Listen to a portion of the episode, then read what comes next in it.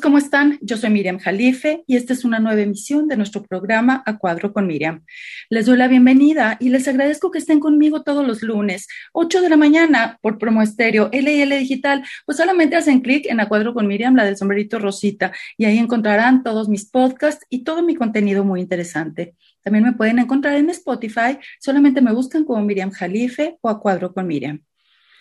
Y bueno, le doy la bienvenida a mi querida invitada del día de hoy, una talentosa escritora. Ella es Rosana Hernández y es autora del libro La hija del pasado. Bienvenida, Rosana. Gracias, Miriam. Un placer estar en este espacio. Platícanos, Rosana, ¿qué nos quieres platicar primero? ¿Nos quieres platicar de ti, acerca de ti, de tu trayectoria, de tu vida o de este libro, pues tan maravilloso, oye, que se ve, bueno, muy interesante. No lo he leído, lo confieso, pero lo, leeré. Bueno, yo creo que todo está un poquito ligado. Este libro nace bastante tarde, a una edad que ya no me planteaba hacer estas cosas y siempre me había gustado mucho escribir. Eh, he sido gran devoradora de libros y lo sigo siendo. Y hace, va a ser ahora como unos 12 años, me diagnosticaron una leucemia con la que convivo.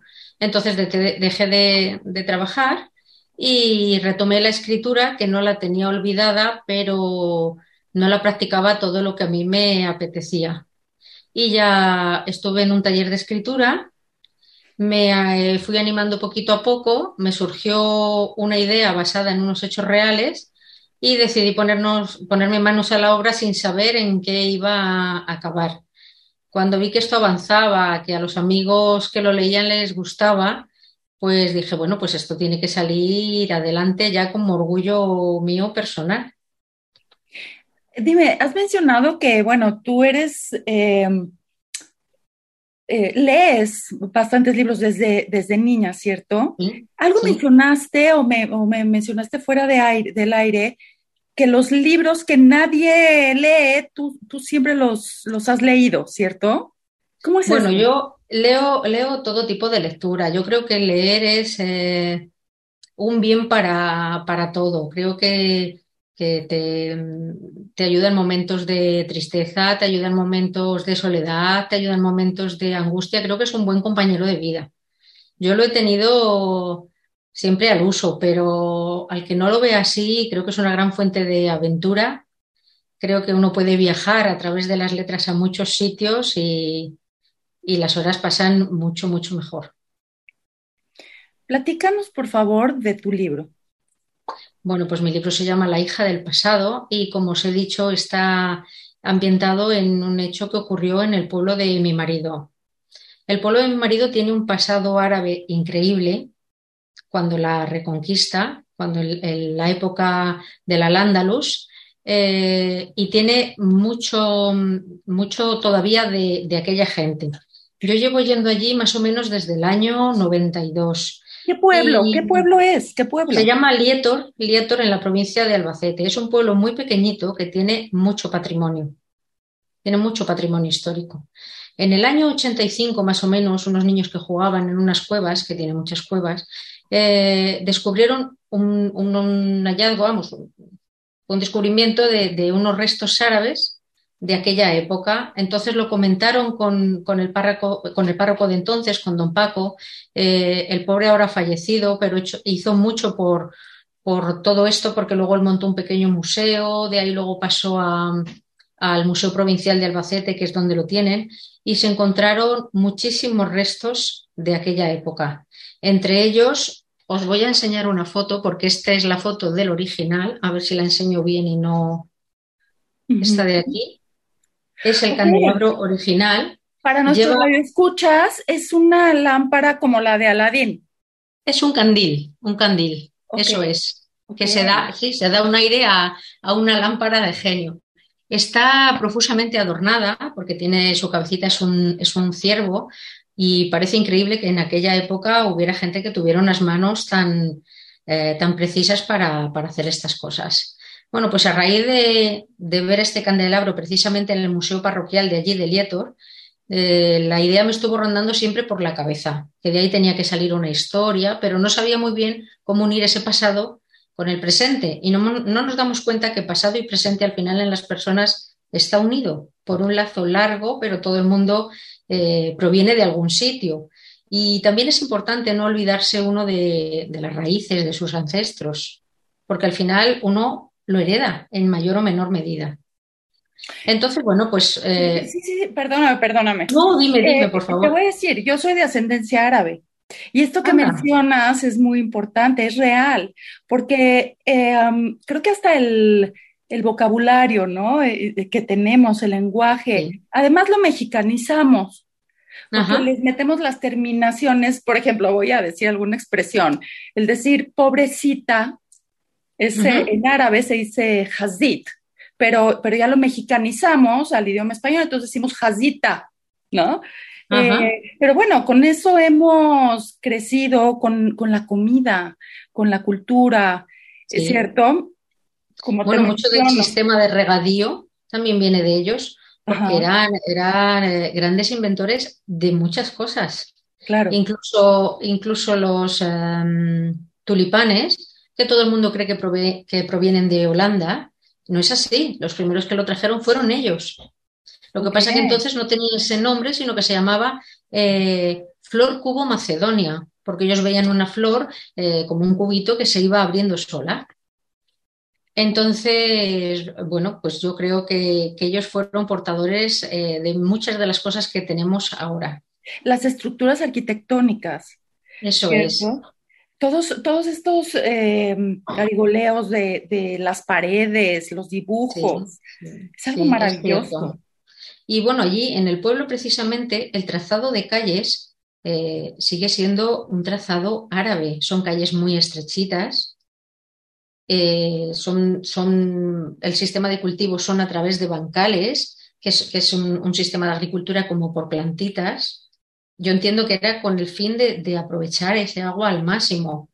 O sea, como que del de arriba lo que sobraba iba cayendo al de abajo y así sucesivamente. Y creo que, bueno, que tenían unas cabezas bastante privilegiadas para todo esto. Creo que eran unos avanzados a su tiempo. Creo que hasta las matemáticas, ¿no? Sí, sí, sí. Yo es que, bueno, he encontrado cuando he ido escribiendo este libro, pues he ido leyendo muchas cosas de ellos y todas me han sorprendido, porque trajeron un montón de cultivos, un montón de, hortalizas, los sistemas de regadíos, el trazado de las calles, que, bueno, que no era así de ninguna manera. Eh, fueron unos de los pioneros también de la, de la seda, sin quitar la importancia a China, pero ellos ya traían gusanos de seda para, para elaborar también todas estas cosas. Entonces, bueno, yo todo esto lo he ido leyendo porque obviamente no soy historiadora ni, ni muchísimo menos. Y, me parecía tan interesante que pensé que, bueno, que de ahí eh, igual era capaz de crear algo bonito. Y entonces decidí hacer dos historias. Una transcurre en el presente y la otra es en el pasado, en el siglo XI. Eh, para unirlo, pues eh, me pareció que no había nada más bonito que, dos mujeres luchadoras, cada una en su tiempo, y en este caso entraba a formar parte el, amor en ambas, que me parece también eh, un magnífico aliado, vaya. entonces, bueno, pues es una pareja que de repente no pasa por una buena situación, a la protagonista la detectan el mismo tipo de leucemia que, yo tengo, porque, bueno, me parecía que, era una bonita manera de hacer algo también catártico, que es uno de los privilegios de escribir. Uno suelta muchas cosas de sí mismo que, deja salir. Y, y, bueno, ellos al final terminan separándose de alguna manera. No voy a decir mucho más para no hacerle a nadie spoiler, pero ella se reencuentra con el pasado porque empieza a ver a, alguien. Ella no sabe muy bien por qué ve a una mujer. Primero no sabe si lo sueña, luego no sabe si es producto de la medicación que toma. Finalmente ella casi la ve, pero solo la ve ella. Y, a través de esas eh, visiones, sueños, es un poco todo, le va contando la historia que ella tuvo y, vamos viendo a través de las páginas en, capítulos cada vez de una de las protagonistas cómo transcurren sus historias, cómo llegan a unirse, qué es lo que tienen en común Y ahí es donde yo quiero llegar, que, que, bueno, uno conoce a los padres, conoce a los abuelos, si uno tiene suerte igual a los bisabuelos, pero a partir de ahí la mayoría ni, siquiera nos fijamos y nuestro árbol genealógico es muchísimo más amplio. Claro. Supongo que tuviste que, hacer eh, investigación, ¿no? Sobre esto. Y bueno, por supuesto que cada vez te apasionabas más. Bueno, pues sí, yo empecé leyendo pequeños artículos. Bueno, empecé primero por, por lo que realmente eh, se había encontrado en la cueva, porque quería ver de qué estábamos hablando. Eh, solo había dos libros. Uno estaba allí mismo en Lietor, pero yo no vivo allí. Yo soy de Segovia, pero vivo en Madrid. Y el otro estaba aquí en la Comunidad de Madrid. Entonces tuve acceso al que había aquí en la Biblioteca Nacional y estuve viendo todo lo que había, la forma en la que ellos lo habían escondido, porque realmente estaba como escondido, en vista de volver. El por qué no volvieron no se sabe. Yo quiero pensar que fue porque igual ya, igual, vamos, igual que habían ido a, conquistar, ya se iban retirando y se fueron sin esas pertenencias. Luego tenían un modo muy curioso de, de guardarlas, porque estaba como por cámaras metido en la primera cámara eran las cosas más pesadas. Obviamente tiene su sentido porque si no arrastrarlo todo a través de una cueva hasta atrás, si pesaba mucho, pues luego a medida que vas entrando hay cositas ya más de menaje de hogar o de tocador o cositas así. Y dentro del todo es donde había las cositas pequeñas, las de más valor, las que no se pudieron llevar, porque yo supongo que cosas se llevarían, pero a lo mejor no todo. Dime una cosa, Rosana. Tú ahora me has mencionado, bueno, tú eres una talentosa escritora. Me has mencionado que eres ama de casa. Sí. Y también, desafortunadamente, estás lidiando con una enfermedad. ¿Qué, ¿Qué te ha inspirado para escribir este libro? ¿Qué fuerzas tienes? ¿Es tu motivación? Quizá. ¿Y cómo combinas? ¿Cómo combinas el ser ama de casa? Porque bueno, vaya que, las amas de casa eh, tenemos bastantes tareas, ¿no? El ser mamá, el ser esposa, el, lidiar con el hogar, con el día a día. Además, escribir y, tu trabajo de investigación. Bueno, yo creo que, el día tiene fuerza, y, perdóname, y tu fuerza física y emocional. Bueno, pues yo creo que tengo una gran fortaleza emocional. Eh, cuando te dan una noticia así, uno tiene que pensar en positivo. Es cierto que todo el mundo al principio piensa, al oír la palabra cáncer, pues eh, me voy a morir. O sea, eso a cualquiera que le hayan dado ese tipo de noticia entra en su, en su cabeza. Luego, bueno, pues cuando va pasando el tiempo, te vas informando, las medicaciones van haciendo su efecto, pues te estabilizas, que de momento es como estoy, estabilizada, y bueno, pues va pasando el día a día. Yo ya llevo 12 años así. En lo que siga así, pues todo va bien. Y como te decía antes, yo trabajaba en algo que no tenía nada que ver, trabajaba en banca telefónica, aunque es cierto que yo estudié letras, no tenía nada que ver con los números. Pero bueno, a veces la vida te lleva por derroteros con los que no cuentas. Eh, cuando me lo diagnosticaron, eh, dejé de trabajar porque no sabía lo que iba a pasar. Yo además entonces tenía dos niñas de 6 y 7 años. A día de hoy ya tienen 20 y 19, pero entonces eran pequeñas, yo no sabía en qué iba a acabar nada y bueno, pues decidí quedarme en casa, lo primero cuidarme un poquito yo. Como luego ya tenías mucho tiempo, en lo que ya estaban en el cole y bueno, pues yo seguía con mis libros y decidí, pues ya te digo, al cabo de unos añitos apuntarme a un taller de escritura porque yo escribir escribía, pero no salía de, mi casa. Yo, bueno, pues escribía también en el instituto, ya los profesores me animaban porque sabían que me gustaba y gané así algún premio simbólico. Luego ya a raíz de, estar en el, en el taller de escritura, pues sí que nos presentamos a varios concursos y, bueno, pues tuve también la suerte de ganar, además en el Día de la Mujer, era un relato de mujeres y para mujeres y sobre, y sobre nuestras mujeres, como lograron en tiempos que no, que no se podía, vamos a decir entre comillas, hacer eh, tantas cosas como ellas hicieron, ¿no? Para abrirnos ese camino. Y fui la, ganadora del primer premio en el certamen Carmen Alborch, aquí en, en un pueblecito de Madrid. Entonces, pues eso me animó mucho más. Y ya decidí, pues, meterme a escribir eh, largo y tendido a ver por dónde salíamos. Escribí una primera novela que ni siquiera corregí, la tengo ahí en el cajón guardada, quién sabe cuándo, cuándo la vuelva a sacar. Y luego ya me empezó a rondar por la cabeza la idea de, del candil. Este candil a mí siempre me dio vueltas por, por cómo era y bueno, pues dije, de aquí tiene que salir algo. Luego el pueblo siempre me ha gustado mucho porque, pues porque, tiene todavía mucha huella de, entonces. Yo siempre he tenido duda, ¿cómo se imaginan los escritores y escritoras a sus personajes? Tú siempre que escribes sobre ella o sobre cada una de ellas, ¿te imaginas su cara? ¿Nunca se ha distorsionado esta imagen? No, yo los imagino completamente, de, físicamente y, interiormente también, porque, porque es importante. O sea, los, los, lectores tienen que empatizar con los personajes. Creo que lo he conseguido porque sobre todo hay uno que la gente que lo leía me decía, es que me cae fatal. Y dije, bueno, pues entonces es que lo he hecho bien porque es lo que pretendía. Que, cayera fatal, que, que no os gustara lo que hace. Y, bueno, pues eh, te podrás creer que yo ahora voy a Lietor y parece que, los veo conmigo, que los veo en las calles. que bueno, los escritores creo que somos así un poquito locos y, tenemos cabida para, para las personas de a pie y para todas las que nos imaginamos, que yo creo que siempre nos acaban acompañando.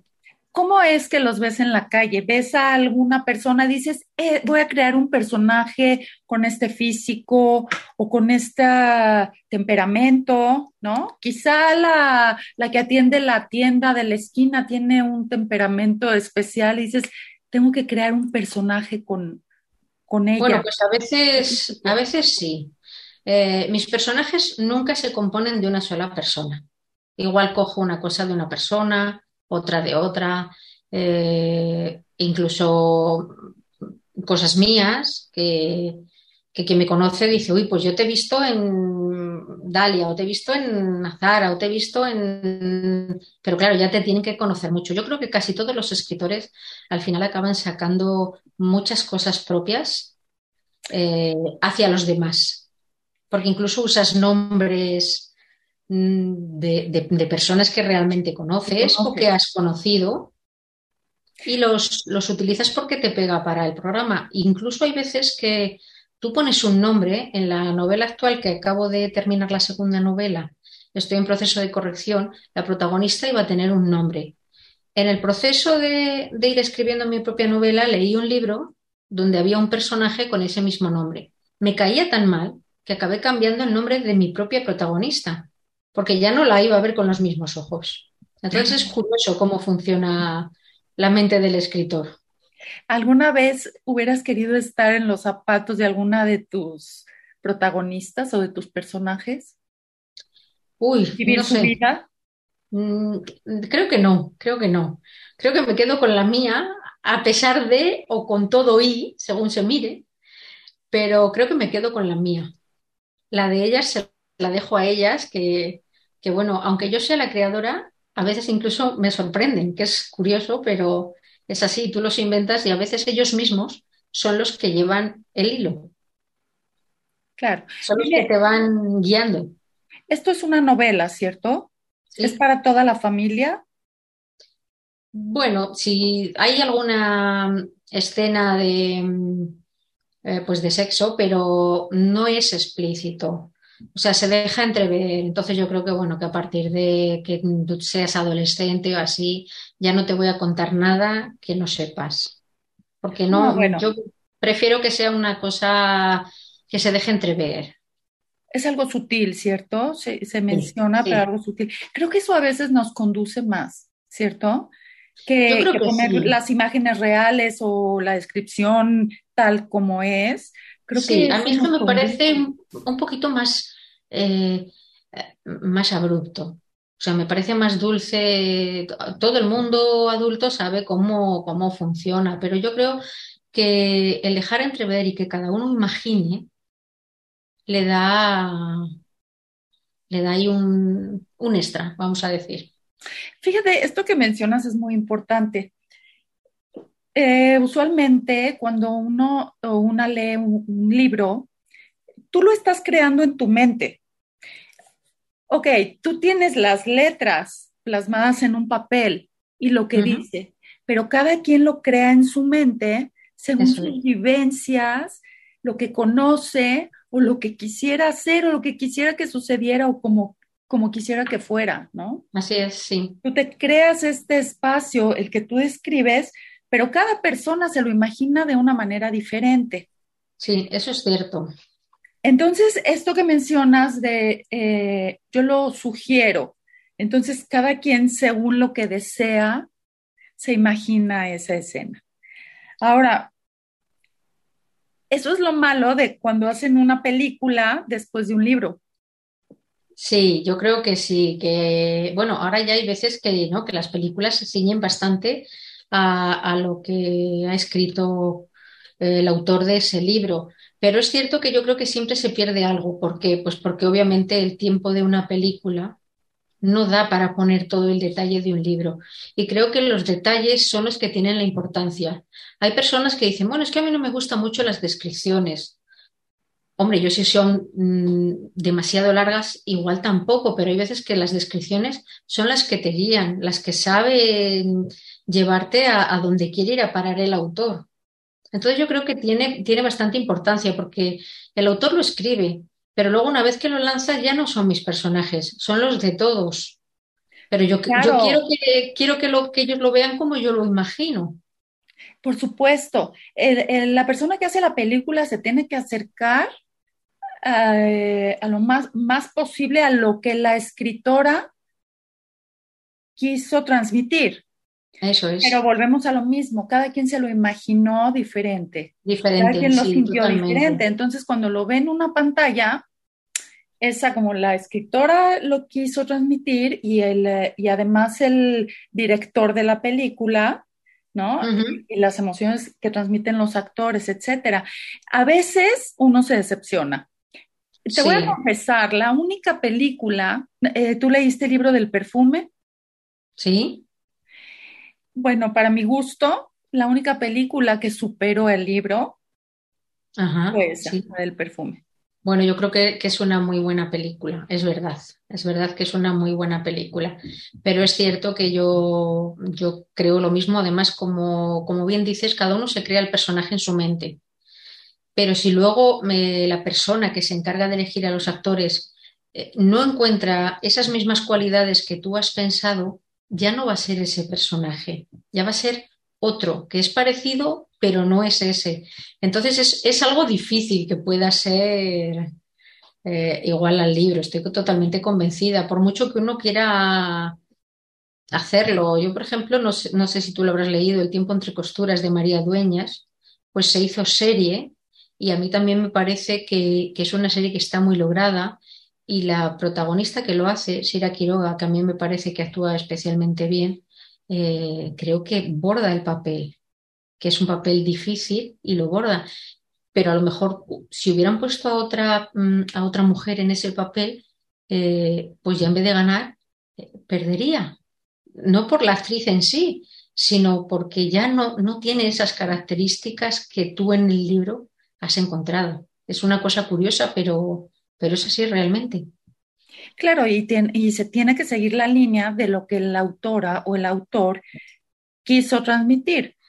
Eh, yo, yo estudié canto, entonces uh -huh. un maestro nos decía, para tú interpretar una canción es una responsabilidad muy grande, porque antes que nada tienes que sentarte a pensar qué quiso transmitir el que escribió esa canción. Eso es. Entiende la canción y más estas canciones eh, clásicas, ¿no? Por ejemplo, la canción de Bésame mucho, ¿la conoces? Uh -huh. Sí.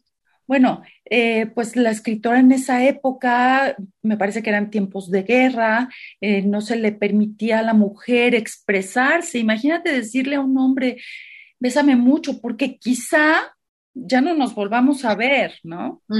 Entonces, eh, además de, de, una mujer muy atrevida, pues muy sensible, ¿qué pasaba por su vida y por su mente y su sensibilidad para, y sus emociones para escribir esa canción? Pues bueno, es que es cierto también, claro, cada uno escribe y, y también depende en el momento de vida que esté porque de ahí también sale lo que tú escribas, si lo ves mejor, si lo ves peor, incluso el día a día cuando tú escribes los capítulos, pues yo tengo comprobado que si el día no es muy bueno, lo que escribes no vale para nada y va a la papelera, totalmente. Es igual que si yo soy un poco lo que llaman escritor brújula, o sea, no me ciño por unos cánones estándares de, perdón, de yo pongo esto y esto y esto, no, yo tengo las ideas claras, sé lo que quiero contar y lo tengo todo en la cabeza. Entonces, lo único que voy anotando pues son nombres, fechas, pero porque quiero que resulte una cosa creíble, que haya una concordancia. Entonces, ahí no me quiero equivocar. Pero lo demás, eh, yo lo dejo que vaya fluyendo un poco. Porque a veces uno dice, bueno, pues yo hago este capítulo así y el siguiente tiene que contar esto otro, pero resulta que escribiendo el anterior te ha surgido otra cosa y yo le dejo que tome vida. Por eso yo digo que a veces son los propios personajes los que van delimitando la historia y no el escritor. A veces son ellos los que dominan eh, el camino. ¿Has llorado escribiendo tu libro o escribiendo algo eh, con lo que le pase a alguno de tus personajes? Sí, eh, es, también, eh, es que suena como repetitivo, pero es muy curioso lo que pasa en la cabeza de los escritores, porque yo al principio decía, pero ¿cómo puedo llorar si me lo estoy inventando yo? Bueno, pues luego lo lees y efectivamente lloras porque pues a lo mejor te da pena o te da alegría o pero acabas llorando y dices, pues ¿cómo es posible si, si tú lo inventas? Pues es así. Pero quizá es que eh, perdóname que vuelva a lo mismo, pero quizá no lo estás inventando. Quizá hubieras querido que te suceda o es algo que te sucedió. O lo, lo asocias con alguna vivencia.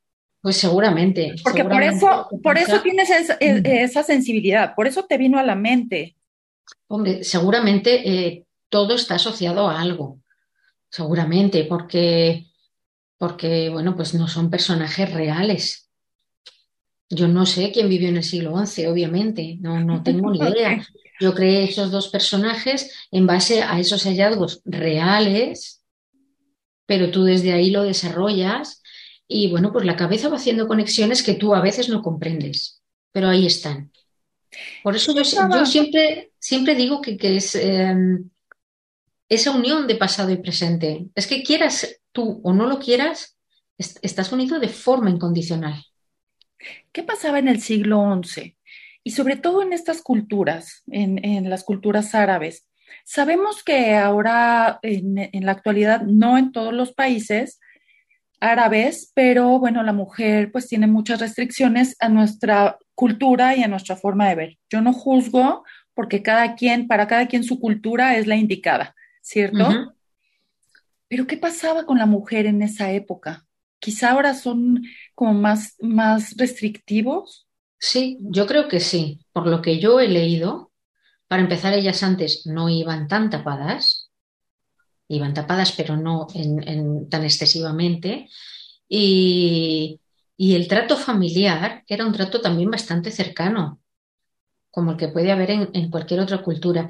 Sí que es verdad que ellas separaban eh, las salas para hombres y mujeres, pero de lo que era cara afuera, quiero decir, eh, yo todo esto me baso en los artículos que, he leído, en los libros que he mirado, en, que yo no tenía ni idea, la, verdad. Y, sí que ponía que ellos tenían salas, pero para cuando recibían a gente de fuera. Pero ellos en su, en su, en su ambiente familiar, en su casa, sí tenían un ambiente como el que se pueda tener ahora en la casa de, de cualquier persona, tenga la cultura que tenga. Pero sí hacían pues, pues estas cosas de separaciones entre hombres y mujeres, a la hora del rezo, a la hora de los baños, a la hora de, las visitas. Las casas estaban como divididas, una parte era más para mujeres y otra parte era para hombres. A las mujeres sí se las permitía estar eh, acompañadas de los eunucos. Que yo, bueno, eh, eran estas personas a las que se, se, les quitaba la virilidad y entonces ya se Ah, entendía ok. que no había problema de nada, que podían estar con las mujeres. A, a mí me parece que era como una, como una versión moderna de, de los guardaespaldas. Ellas siempre iban acompañadas de, de, pues, pues, de algún eunuco. Ajá. Entonces, esta, esta costumbre de, de los eunucos, ¿se llaman eunucos? Eh, eunucos, Eunucos. ¿Esto proviene de los, de la cultura árabe? Yo creo que sí, No, yo creo que no. sí, eran ellos los que, los que lo tenían. Ok. Yo en otras culturas no lo he oído, o al menos si lo hay, que a lo mejor lo hay y yo lo desconozco, eh, no tienen ese nombre. Pero yo, hasta donde he investigado, no he encontrado que en otras culturas fuera así. y se creaban justo para, para ser los acompañantes de las mujeres, Sí, para que pudieran andar en la calle o sí, por las calles. Ajá.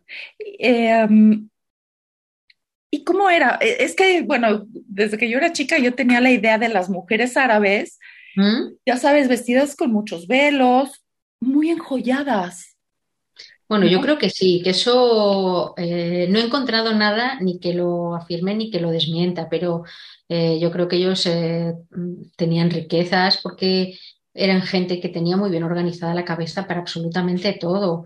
Entonces, eh, creo que, que además en el libro son la- él es emir, que es como el máximo eh, mandatario, vamos a decir. De hecho, él, en el libro él aquí solo trae a una de sus mujeres, pero mm, vienen de Damasco y allí tiene más porque en su cultura también se permitía la poligamia. Pero él solamente como cuando ha venido se ha traído uno, en vista de lo mejor después, pero bueno, no hay un después porque ellos se acaban yendo antes de. Mira, sé que pueden tener tantas mujeres como puedan mantener, Darles una buena vida. Eh, desafortunadamente, y no digo que en todos los lugares árabes, pero esto se ha transgiversado porque lo confunden, confunden nada más con que el hombre puede tener muchas mujeres, Sí, ¿cierto? yo creo que a día de hoy sí. Antes yo creo que en aquella época, independientemente de cómo lo veamos nosotros ahora, porque claro, uno no puede juzgar con vista de siglo XXI aquellos siglos, bueno, ni, ni otros de después tampoco, porque es otro tiempo, son otras mentalidades, son otras culturas y Exacto, no lo puedes escribir con una mentalidad del siglo XXI, no, porque en ese entonces pensaban de, de manera diferente, no conocían lo que ahora conocemos. efectivamente. Entonces conocían ah, eh, pues lo que eh, eh, existía en su entorno y lo que sabían de la historia, ¿no? Eso es. De hecho, bueno, yo hay así un pequeño pasaje que me gusta especialmente porque ellos, el Azara, que es la protagonista, ha venido acompañada de su hermano Tarek, de su padre, que es el emir, y de la madre.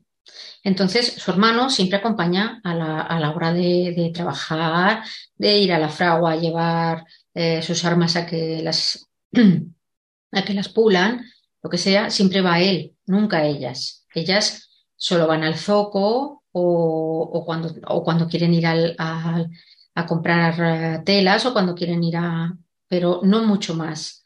Eh, entonces, uno de los pasajes que a mí especialmente me gusta, eh, ella decide, le pide un día a su padre acompañarles a la fragua.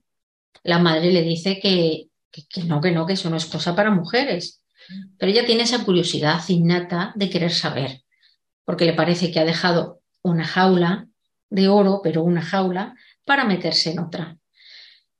Eh, su padre, yo creo que más, digamos, por calmarla, le dice que a lo mejor sí.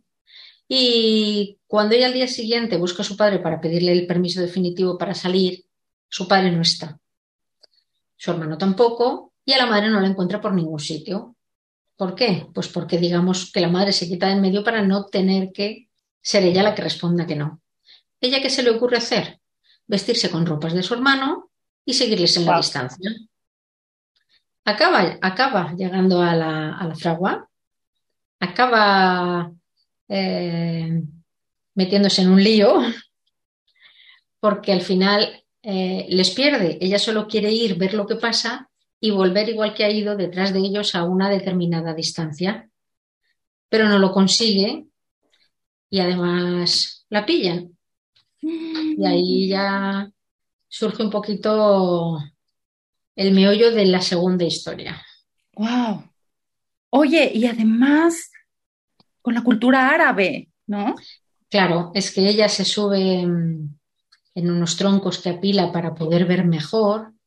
Los troncos se desestabilizan, ella cae, se hace una herida. Wow.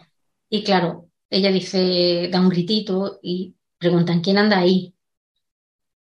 Pues ese quien anda ahí, ella no quiere decir nada porque dice, si hablo van a descubrir que soy mujer. Pero ahora si me ven solo, pensarán que soy un chico. Entonces le preguntan, eh, pero muchacho, ¿qué buscas? Y, como no dice nada, pues le levanta un poquito el pantalón que él lleva, como ella no quiere que le vea la pierna, pues acaba contestando y le dice, pero eres una chica y ella dice, no, bueno, sí. Y ahí ya está el organizado, claro, porque ha sido descubierta. Wow. Oye, fíjate que en todas las épocas ha existido o han existido, voy a hablar de las mujeres. Ajá. Eh, mujeres que no han estado de acuerdo con las reglas de la época, que han querido ser rebeldes y se le puede llamar rebeldía. Sí, sí. Pero son las mujeres que han hecho historia. Estas personas son revolucionarias. Es así. Este es lo que te decía antes, que las dos mujeres de las dos historias son un poco revolucionarias. A Zara, pues porque es del siglo que es y obviamente mm, tiene que luchar por, por lo que ella quiere. Y, Delia, porque aunque está en el siglo XXI, eh, eh, lleva tiene un matrimonio, lleva una vida que no es lo que espera y decide salir de esa, forma de, esa zona de confort, romper con todo y, ser valiente y tirar hacia adelante para poder llegar a donde ella quiere llegar, porque ve que el camino que tiene no le va a llegar a ningún, no le va a llevar a ninguna parte. ¿Qué edad tienen? Bueno, pues eh, no les he puesto una edad concreta para que cada uno imagine, pero yo creo que la mujer de ahora pues rondaría los treinta y muchos, y, la de entonces mucho más joven, porque en aquella época obviamente nadie se casaba con 20 años o nadie. Entonces, bueno, no sé, unos 17, 18, ahí tiene una edad ahí indeterminada para. Porque entonces, pues todo iba, o sea, las bodas eran eh, mucho antes y en cualquier cultura, incluida la nuestra, y te pregunto, te pregunto la edad porque sin duda nos inspira a las mujeres, nos inspira. Y, por eso te pregunto la edad, porque entonces eh, puede inspirar desde una, una niña, una muchacha de esa edad, hasta una señora, una persona adulta, con, eh, con adultez media o con una adultez avanzada. Nunca hay límites. Nunca hay límites. Y mira, ahorita que platicas eso, ya lo quiero leer. Luego, luego me despertó así como, ¿y qué pasó, no? Eh, seguramente lo voy a leer. Dime, dinos por favor, Rosana, en, qué, dónde lo podemos conseguir. Bueno, yo lo he autopublicado a través de Amazon. Eh, no sé si allí es factible que llegue en papel, pero si no, también hay versión digital. Yo tengo allí amigos en México que lo tienen en papel, pero porque lo cogieron estando aquí de vacaciones. Sé que ahora están allá y si me permite les voy a mandar un saludo, que son la familia La Torre, Walu, Jessica, que sé que me van a dar eh, mucha promoción para que me vean a través de vosotros el lunes, eh, bueno, eh, el día que, se emite, vaya. Oye, mándame, mándame sus páginas o sus perfiles de, de Facebook y de Instagram para, para agregarlos y que compartan, eh, para etiquetarlos, ah, y que compartan este, pues el programa. ¿no? Yo los voy a etiquetar también para que aparezcan en sus perfiles. Y también nosotras, porque bueno, este, este libro se escucha maravilloso, maravilloso, tan solo de lo que platicas. Además, se me hace que es, em, ¿sabes? Me da la impresión de que es una lectura muy sana. Bueno, quien lo ha leído, quien lo ha leído, eh, me ha dicho que es una lectura ágil, que se lee fácil y, y la verdad que está gustando. Siempre habrá quien no todo sea de su gusto o quien no. Pero bueno, yo hasta ahora la verdad que todo el mundo me ha dado muy buenas valoraciones, que al final es eh, la mejor recompensa de un escritor, que alguien lea tu novela y diga, pues me ha gustado mucho. Había, yo tuve una presentación en Segovia y había gente ya de una edad y me decía, ay, es que me ha gustado mucho que, que esté contado de forma tan sencilla. Y, bueno, pues también me parece importante porque hay gente que tiene una escritura así como más rimbombante o más... A veces te aburre, ¿cierto? A veces aburre un poco. O que puede para, para, para alguna mm, parte que no, que por edad no ha tenido la oportunidad de, de, tener acceso a tantos libros o a estudios o... Y bueno, pues a, mí me, me, hacía mucha ilusión que, que lo hubieran disfrutado. Claro, porque no toda la gente tiene las mismas oportunidades. Y eso, es. Pues, entonces le llega a toda la gente, a todo tipo. Eso es. Rosana, pues te agradezco que hayas estado en este espacio.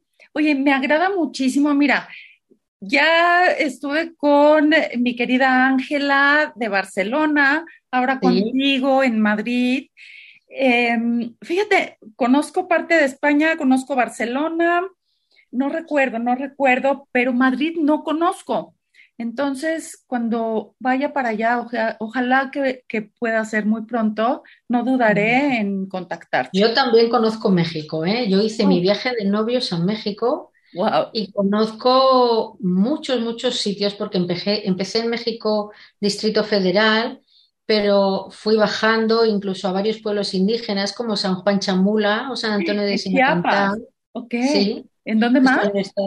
Estuve, también, mm, a ver cómo se llamaba, que ahora no me acuerdo, donde las pirámides de Chichen Itza. Estuvimos en, en Xcaret, porque acabamos bajando también a Cancún. Bueno, la, la verdad que hice un largo recorrido. Lo que pasa es que ya han pasado unos poquitos años y, y, no tengo en la cabeza todos los sitios, pero fue un viaje que disfrutamos mucho, la verdad. Esa es la ruta Maya es la ruta Maya. Sí, puede ser, puede ser. Es impresionante porque además de, ser eh, arquitectónico por las pirámides que existen, las selvas también. Eso me quedé impresionada de las selvas y además las playas. Las playas, sí, es cierto. Todo esto, todo esto, ¿cómo se llama? El nombre de, que te sumerges en el agua, en, en Escaret y todo esto. Sí, sí, que te sumerges, eh, ay, se me fue el nombre de esto, ¿no? Sí, es snorkel. es snorkel. Perdóname. Es snorkel. No, no, pero ¿cómo se llama esto? se me fue, se me fue, se me fue. El cenote. ¿Los cenotes? ¿Cenote? Sí, sí, sí, sí. Pues también estuvimos en varios, ¿cierto? En el, eh, ¿Estuviste en el Cañón del Sumidero? Eso en tu Sí, sí, sí, sí, estuvimos en el Cañón del Sumidero, sí, sí. Es una maravilla. Mira, yo cuando estuve en Chiapas, ¿Mm? yo cuando estuve en Chiapas, yo le decía a mi familia, es que esto en, realidad lo creó Dios. O sea, yo veía las estrellas gigantes, los sí. impresionantes, la, diversidad de culturas, porque aunque hay, em, em, bueno, hay mucho indigenismo, eh, pero son, son de culturas muy diferentes, entonces me llamaba la atención, muchísimo la atención. No quisiera meter la parte negativa como el abandono de estas culturas, de estas eh, regiones, de esta gente indígena y por todo lo que pasan. Pero bueno, nos quedamos con la parte linda de, la ruta maya, de, nuestro México querido, ¿no? Eso es, en tiempos de independencia, en el, en el mes patrio. Así es que, Rosana, bueno, te agradezco infinitamente que hayas estado aquí en este espacio, que hayas compartido con nosotros. Y bueno, para mí ha sido un placer. Dinos, por favor, tus redes sociales rápidamente. Sí, bueno, eh, es mi nombre, Rosana Hernández Álamo, tanto en Instagram como en Facebook. Me podéis encontrar. Ok, y seguimos eh, tus redes y tu libro, La hija del pasado, de la escritora Rosana Hernández. Pues bueno, te agradezco nuevamente que hayas estado en este espacio. Un placer estar con vosotros. Muchas gracias. Muchas gracias. Y yo agradezco a toda mi audiencia que nos hayan acompañado en esta emisión. Los quiero mucho. Gracias.